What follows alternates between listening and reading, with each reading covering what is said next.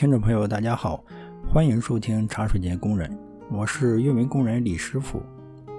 今天呢，来跟大家聊一聊植物工厂。那个在聊之前呢，先介绍一下我的一个背景，就是我呢，呃，家里是农业出身，同时我读的又是农业的大学。那么工作之后呢，虽然没有从事农业专业。但现在干的活我感觉就像工厂里看机器一样。现在看的呢，就是 IT 行业的服务器。之所以聊今天的这个话题啊，是因为咱们最近疫情比较严重。那么疫情严重之后啊，供应链就遇到了问题。所以，我们看到在二三月份的时候，整个市场的呃基础农产品是非常贵的。你像我经常吃的西红柿啊、黄瓜呀，都能达到十块钱左右。那么我最爱吃的像菠菜、香菜，都达到十五甚至二十块钱以上。当时我就萌生了一种想法，就在想，有没有一种办法能够比较低成本的获取到这些植物呢？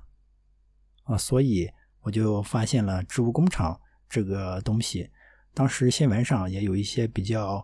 呃，火热的报道，但是就是那么一阵儿之后就结束了。我认为不能让这件事儿结束掉，所以啊，就查阅了一下相关的资料，来跟大家一起分享一下植物工厂这个神奇的存在。那么植物工厂啊，它其实呃出现的时间也比较长了。那么咱们知道，荷兰的农业。是非常的发达的，那它现在大多数农业的产品都是在温室里去培养的，啊，广泛的采用这种计算机的控制，比如控制它的温度啊、湿度啊、光照啊，还有这些呃水分呀，能够实现全年的生产。我记得在很早之前我就了解到，就是荷兰的西红柿的产量能够达到七十千克每平方米。并且它因为是采用这种人工控制的方式去生产的，所以它的这些整个品相啊，还有农药残留啊，都在全球居于首位。但是当当个当前阶段，我国的西红柿的亩产量也才三千到五千千克，不到荷兰的十分之一。咱们可以算一下，就是假设说。西红柿的价格是四块钱一斤，那么荷兰的西红柿一平米能产七十千克，也就是五百六十块钱。那么对应的咱们中国一平米的产值，一年也就是四十八块钱，不到它的十分之一。一亩地呢，一年它能呃产值达到三十七万，那咱们只能达到三万块钱。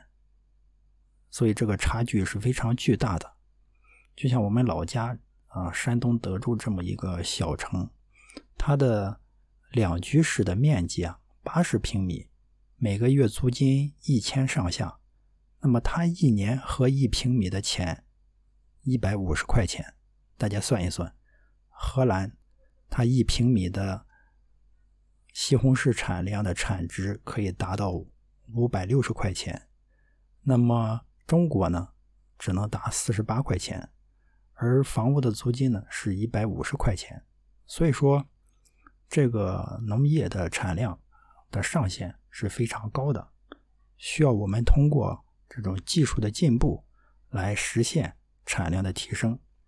所以啊，像这种智慧农业、实施农业，就是未来的方向，植物工厂就是其中之一。那么对我来讲，低成本的产品才是好产品啊。那么植物工厂它是一个什么定义呢？啊，我查了一下啊，它是指通过设施内高精度的环境控制来实现农作物周年连续生产的一个高效农业系统。它利用计算机对植物生长过程当中的温度。湿度、光照、二氧化碳以及营养液等环境进行自动控制，啊，使这个设施内的植物生育不受自然条件的制约生产，也被称为啊第四代农业，是设施农业的最高阶段。植物工厂啊，它以这个节能植物生长灯或者这个 LED 为人工光源，采用像这种制冷制热的这种双向调控的设备，以及光照二氧化碳的呃控制，来实现这个植物生长的智能化管理。我们这个定义啊，就听起来有好多啊陌生的名词儿，不过没有关系，咱们今天呢。就来剖析一下啊，植物工厂到底是怎么回事儿结合啊，我作为运维工人的经验，来给大家一起举几个例子，就可以明白了。首先，我们还是要回顾一下植物工厂的一个发展历程。这件事儿其实已经起步很早了，它始于呢，就是二十世纪五十年代的欧美发达国家。那么咱们现在算算，现在都已经。二十一世纪二十年代了，距今已经七十多年了。那么，一九六零年，美国通用就完完全利用人工光源啊，创建了一个植物工厂。那么，随后陆续的其他国家也都有建设。那么，一九八三年，日本建设了第一个用于生产的，就可以将它的产品对外提供的一个人工光的植物工厂。它的光源啊，这个时候采用的还是高压钠钠灯。因为咱们大家都知道，就 LED 啊兴起还是比较晚的。那它的栽培方式呢，就启用啊气雾培或者说水培。像同一时期啊，这些韩国啊、日本、美国、新加坡在这方面发展也非常迅速。他们在2010年左右啊，都已经建设运营的有大规模的多层的植物工厂，并投入生产使用。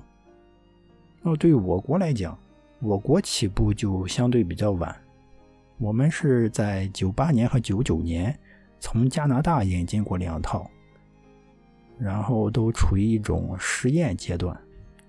那么零六年呢，中国农业科学院就建成了国内的第一座科研型的人工光植物工厂实验室，面积大概二十平米。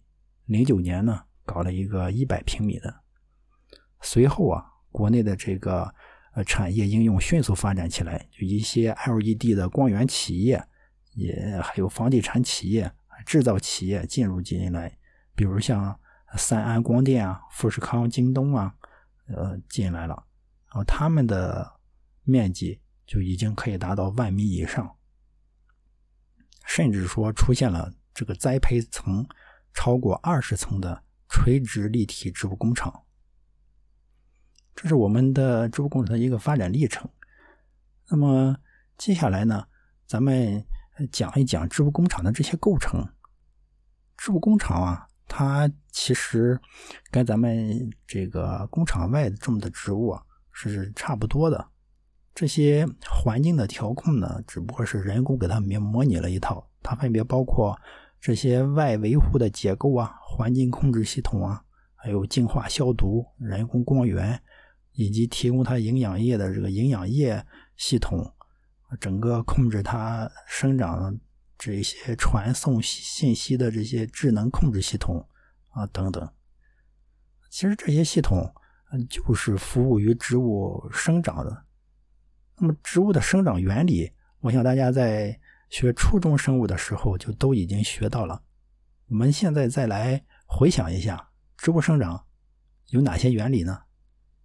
其实主要就只有三个原理，分别是咱们的光合作用、呼吸作用以及蒸腾作用。啊，光合作用啊，就是咱们的绿色植物通过叶绿体利用光能，把二氧化碳和水转化成存储有能量的这些有机物，也就是化学能，并且释放出氧的一个过程。这个光合作用啊，又称为这个固碳，它是世世界上的一切生命的呃这个生存发展的根本保证，对吧？万物生长靠太阳。第二个就是呼吸作用，呼吸作用呢是指植物体吸收空气中的氧，然后把体内的这些有机物转化成二氧化碳和水，同时呢，也把有机物当中的能量释放出来。那么呼吸作用，它对植物本身的意义啊，其实就是植物生长啊，它需要也需要进行生命活动，对吧？也需要喘口气儿，那这就是呼吸作用，它需要消耗这些能量来让自己进行成长。那第三个就是蒸腾作用，蒸腾就是沸腾嘛，就叶片上的这些气孔，它不仅仅是说这个植物体与外界进行气体交换的窗口。而且呢，它还是这个散失水分的门户。那么水分以气体状态从体内它散发到体外的过程，叫做蒸腾作用。它主要是在植物的叶片进行。那么蒸腾作用它的作用呢，是它可以降低植物的这个温度，同时也能促使植物从土壤中吸收水分。你就想。植物它一边在头上往外冒汗，如果一边蒸发，那么这时候它就需要从根部往上吸收水分。吸收水分的过程，其实也就是吸收那些养分，来促进它的成长。啊，这就是三个三个作用，分别是光合作用、呼吸作用和蒸腾作用。那么我们在讲植物工厂构成的过程中呢，也是围绕着植物的这些作用。来让它更好的完成整个的一个呃成长，就是首先说它的外维护结构吧，就咱们这个工厂肯定是需要有一些呃这个结构支撑是吧，并且能够起到啊保温隔热的这么一个作用。那么一般呢，可能用到的材料有什么不锈钢啊、镀锌板、PVC 等等，这些都是一个比较传统的呃工艺。那么第二个就是环境控制系统，环境控制系统对应到你像作为一名运维工人，我们经常会说机房里的这些环控系统，强调的是什么呢？强调的是风火水电。那么对植物来讲，它的环境控制其实要更复杂一些，它包括你像温度啊、湿度啊。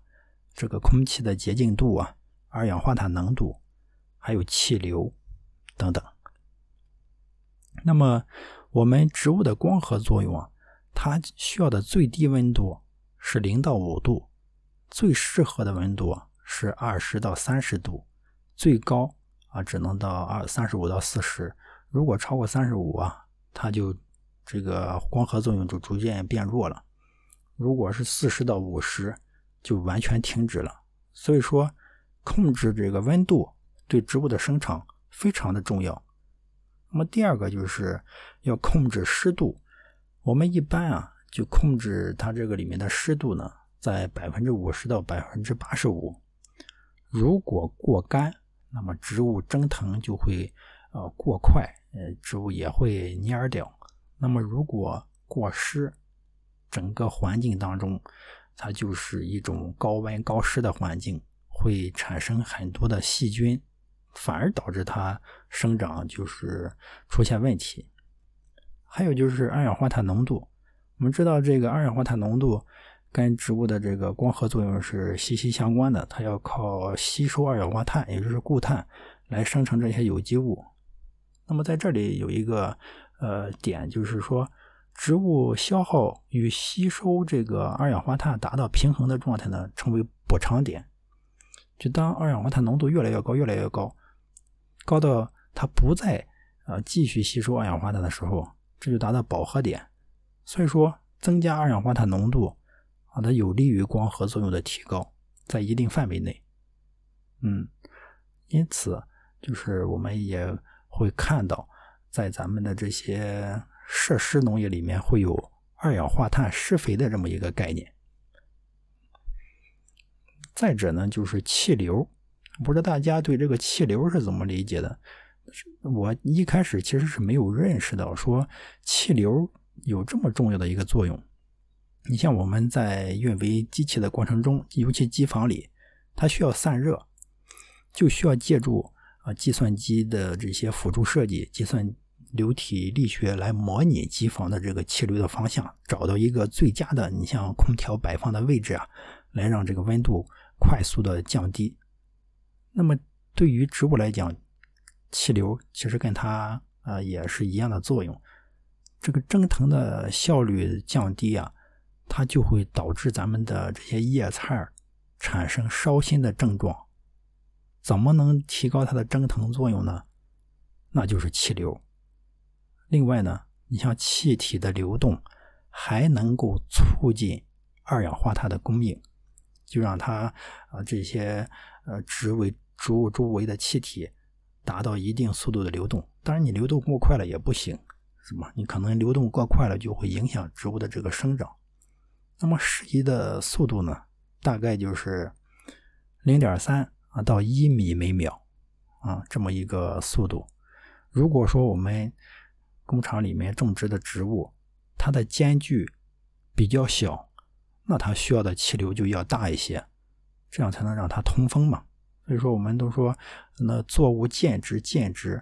间植一方面是让同类作物之间能够呃保持一定的这个距离，另外也是不同作物之间能够互相的去呃那个利用空间。那么第三个呢，就是净化消毒系统。咱们工厂作为一个密闭的环境，肯定是要达到一定的这个呃净化消毒的呃水平，才能让这个工厂内的整个生态系统。达到一种平衡。那么空气中啊，它有微尘啊，有毒空气，还有细菌，所以我们可能就需要加入多层的这种设备，比如说这个空气净化的设备啊、新风设备啊，来维持工厂的里面的这个嗯洁净程度。咱们的洁净程度呢，一般就达到一般的洁净室就可以了。呃，一一般情况下，我们还会就是要求洁净区跟这个室外的压差应该不小于十帕。你看，咱们现在新冠肺炎的负压救护车，它是要求内部的压力要比外部的要小。那我咱们的工厂呢，其实是它内部的压力要比外部的大，也就是它尽量的是往外去压出空气，而不是外部的进去。好，那么第四个就是人工光源系统。人工光，万物生长靠太阳，光非常重要。你像光，我们怎么去衡量给它多少光呢？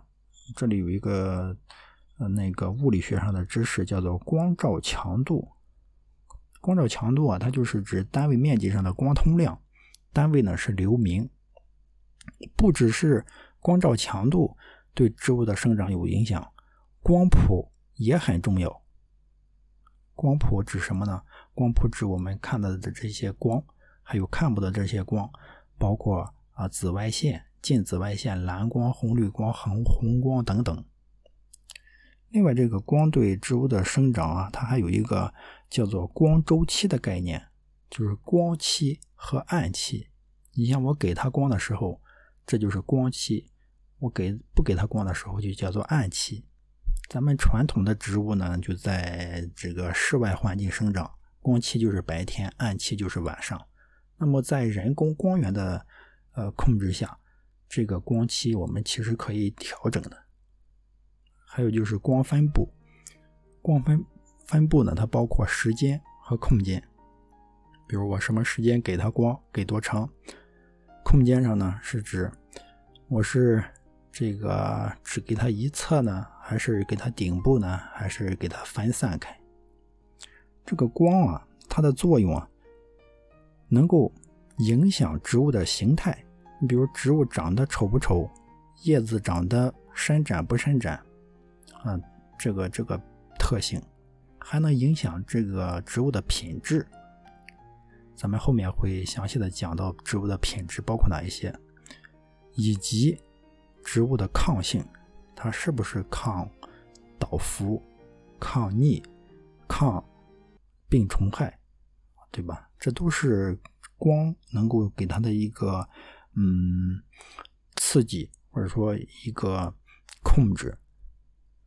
咱们举一个例子，就是说光期，光期就现在咱们室外植物，白天黑天，就假设按十二小时白天，十二小时黑天，就是十二小时光期，十二小时暗期这么生长。那么在植物工厂，咱们人工提供光源的情况下，就可以更灵活一些。那么不同的植物呢，它是不一样的，就这个还在研究阶段。你像有一些生菜，根据这个科学家的。呃，给它不同的时间的呃光期，有的呢，他就是说我给你四小时这个光期，四小时暗期，四小时光期，四小时暗期，这么循环。一种是这种，另外的一种呢，给它八小时光期，八小时暗期，一直循环。另外再再第三种呢，给它两小时光期，两小时暗期，啊，这么循环，就发现啊，可能不同的植物。啊，这种调控是不一样的，就它的生长的速度啊，就是完全不一样。当我们呃这个调配出一个比较好的参数来，按这个去给它嗯提供光源呢，能够让植物成长的特别好。还有不只是光期，还有光配比。你像刚才咱讲的光谱，有各种什么红光、蓝光，经过这个科学家的嗯。实验呢，发现说红光和蓝光的比例在八到十二之间的时候，植物的生长会特别的好。也就是说，不只是光期在控制，那么我在每一个光期，它的红光、蓝光的配比也会影响植物的这个生长的一些特性。因为大多数植物啊，它吸收光谱最强的区域呢。就是这种六百六十纳米的红光和四百六十纳米的蓝光，所以我们到淘宝上你去自己呃种菜的时候啊，有的会推荐你人工光源，他就会说我这个光源是可以同时发红光和蓝光的。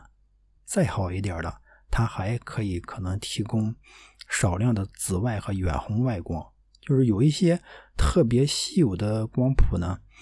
它对一些植物的生长就起着一种微量，就类似于微量元素的作用。嗯，就是一点小小的这种呃光谱，它可能就调控了某一个嗯重要的特性。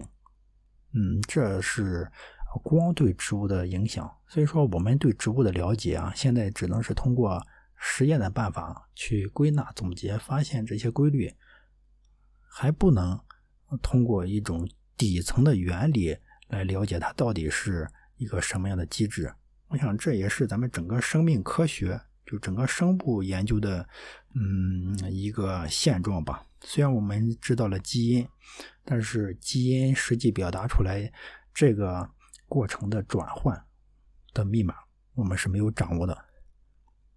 那么在这个植物成长过程中的人工光源系统啊，肯定就是电能。消耗占大头了，它大概占百分之五十二，因此呢，这个成本低廉的 LED 光源就是我们非常重要的一个呃工具。在这里啊，我就说一下关于电能利用的效率，也就是 EUE，就是它这里呢就是指我们实际消耗的电能，对吧？这是一个值，还有就是我们。植物合成的这个最后的化学能，这是另外一个值。当我们这个值越来越小，就说明我们的电能利用率是越来越高的。就 U E 这个值啊，就让我突然想到了我们在衡量机房的过程中用的一个指标，叫做 PUE 啊，也就是 Power Usage Effectiveness 的简写，它是指这个数据中心。消耗的所有的能源，所有的能源与这个 IT 的负载消耗的能源的比值啊，这是评价数据中心能能效的一个基本的指标。那么 EUE 呢，就是评价咱们的这个人工光源的利用率的一个指标。好，这就是关于人工光源部分。那么第五个呢，就是营养液的一个栽培系统。营养液，咱们。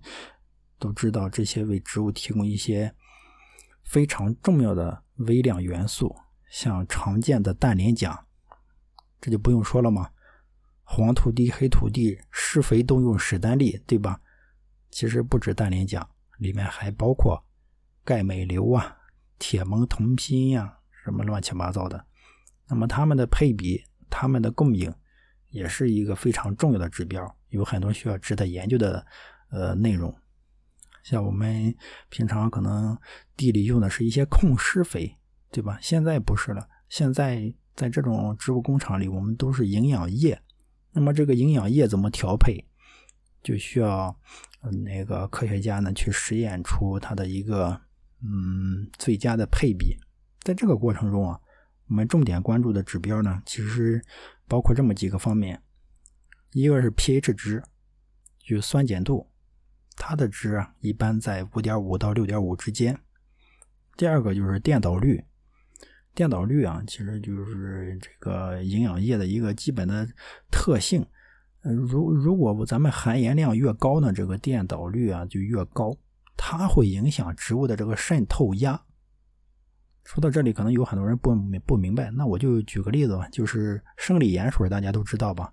大家挂吊瓶的时候就挂生理盐水，它其实就跟咱人体的渗透压是一样的。嗯，那电导率呢，其实也就也是这么一个指标。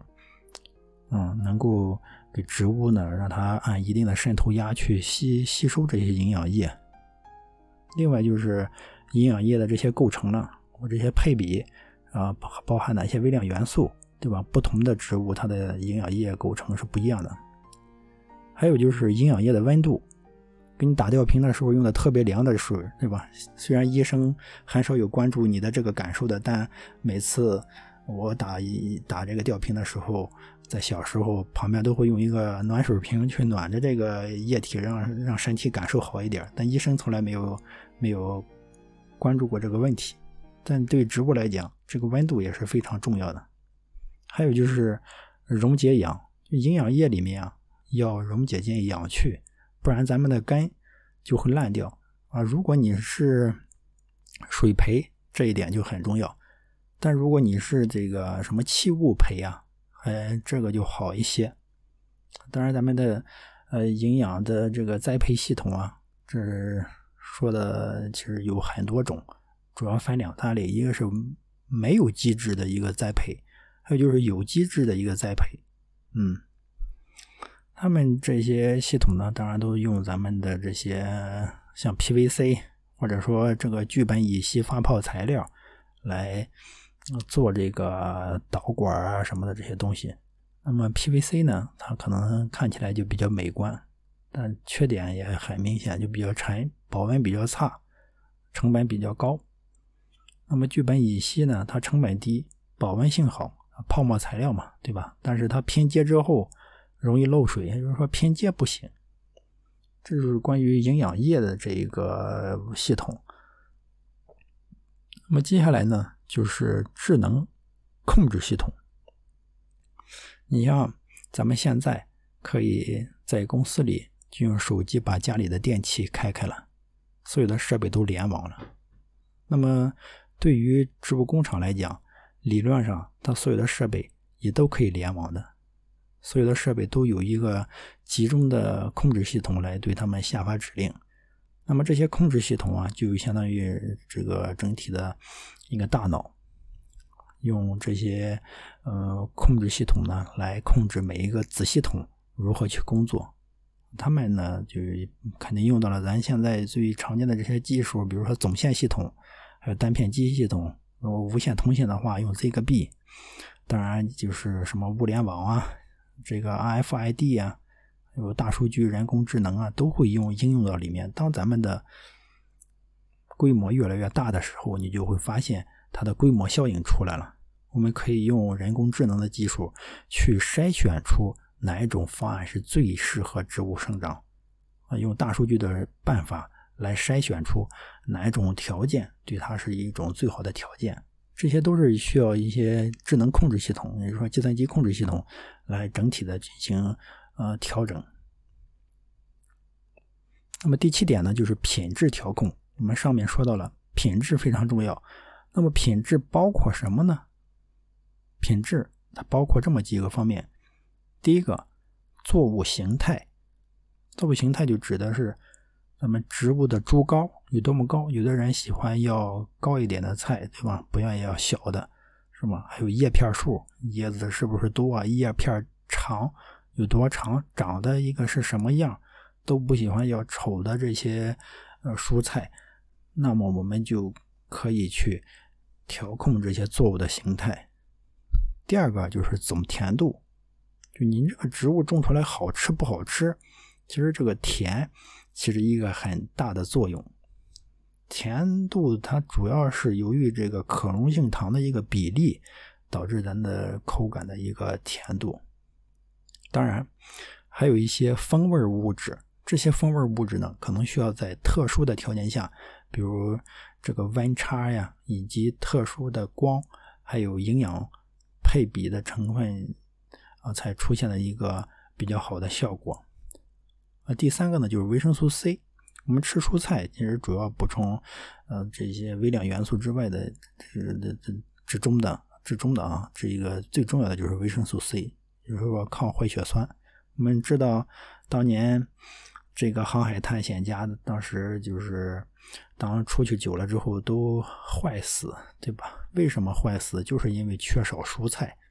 那么这只是人体必须的这种微量元素，还有一些就是植物的一些次生代谢的产物，可能有一些像嗯那个什么板呀，还有板板类啊，有什么单宁啊，乱七八糟的这些。另外一个比较重要的就是液液态的硝态氮、硝酸盐，就植物的硝酸盐含量。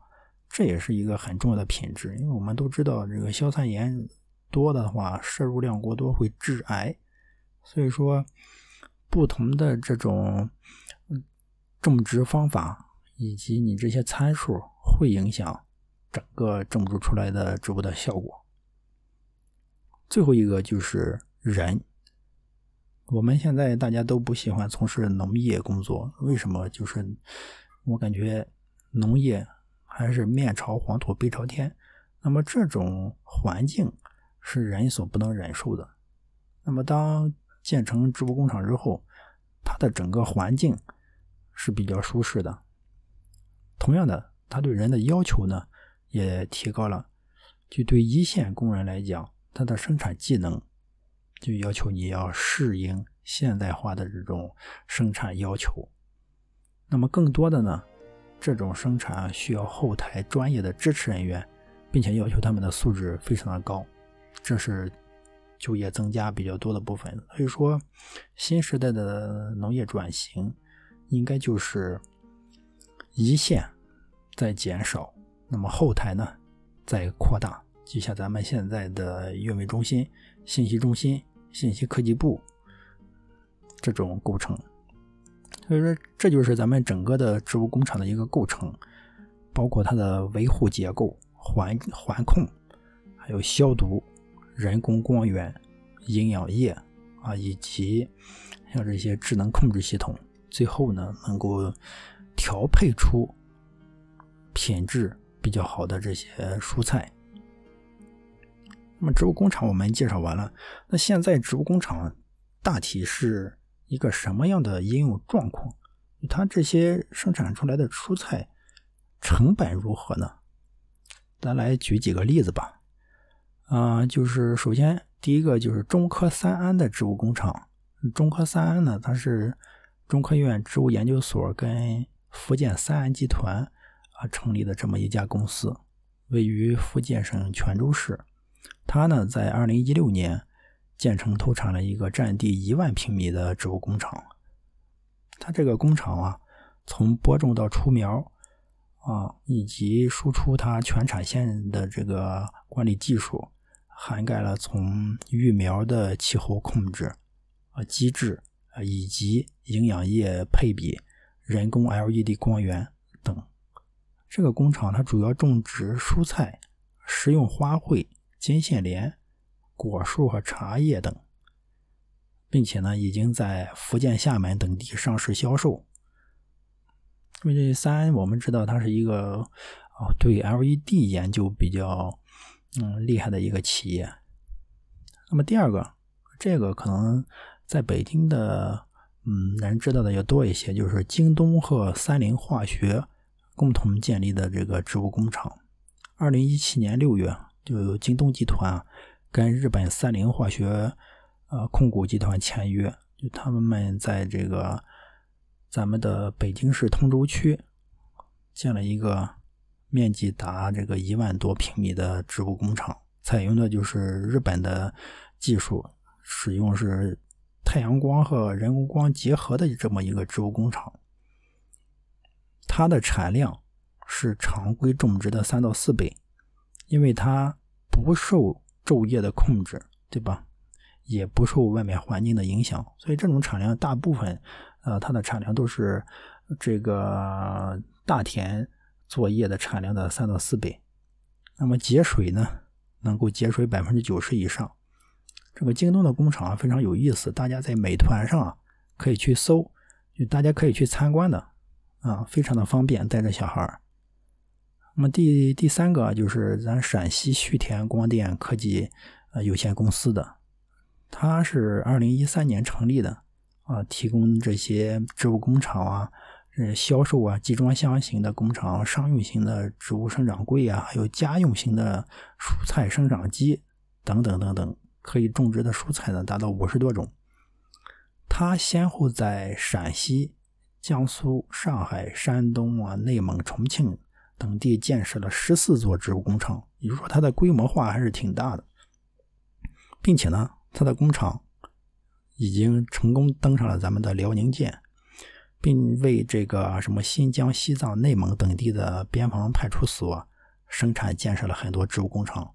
所以说，在这些环境恶劣的地方，植物工厂它的成本或者它的使用就非常的呃迫切，非常的有用。另外就是一些国外的，国外的其实像美国啊、欧洲，他们也在这方面呢，可以说比中国要先进一些，规模呢也要大一些。还有新加坡，新加坡现在其实在垂直。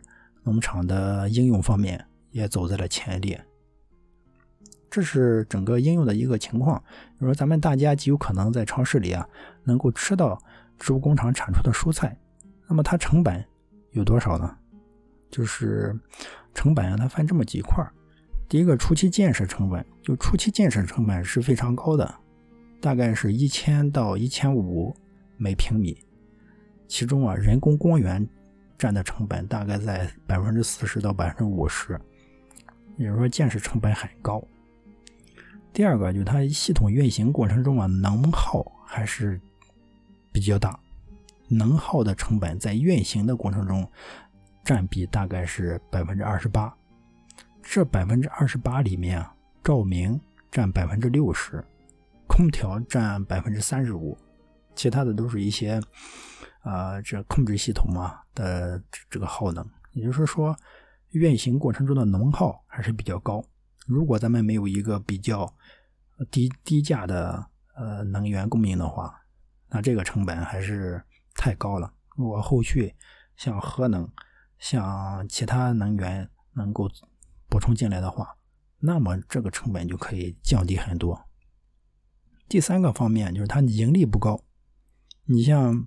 日本的植物工厂，日本人走在呃比较前沿的位置，它它这些植物工厂呢，大概百分之三十能够盈利，百分之五十盈亏平衡，百分之二十亏损，三五二，也就是说，大多数其实是不赚钱，只有百分之三十是赚钱的，啊，这。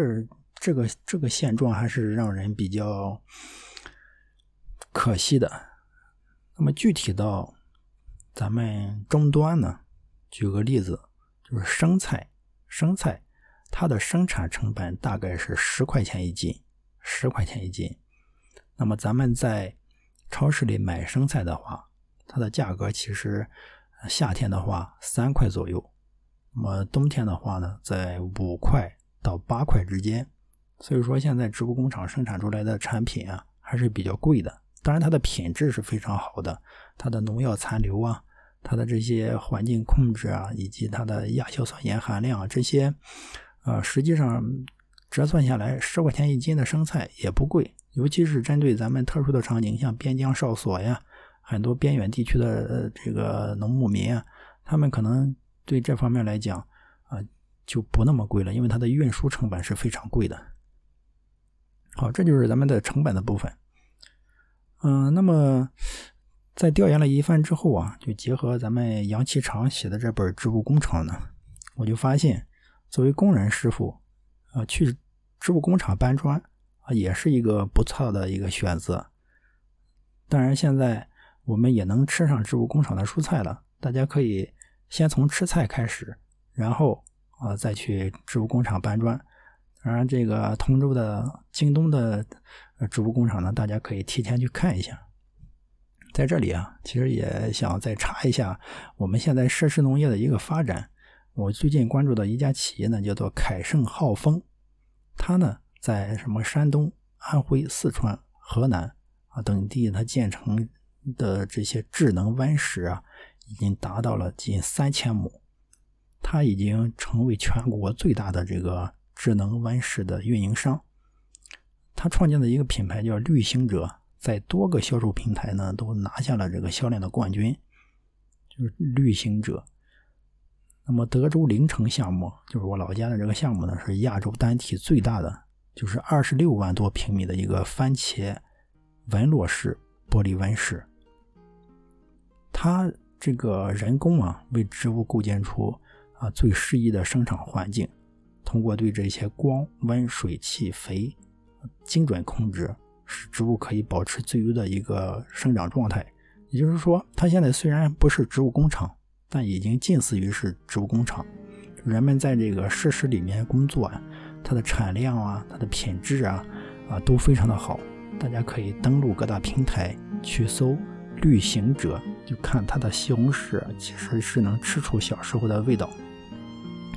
既然工人师傅逃脱不了工厂搬砖的命，如果啊，让我选择去哪一个工厂搬砖？我想未来织布工厂是个不错的选择。好，感谢大家收听本期的茶水间工人，咱们下期再见。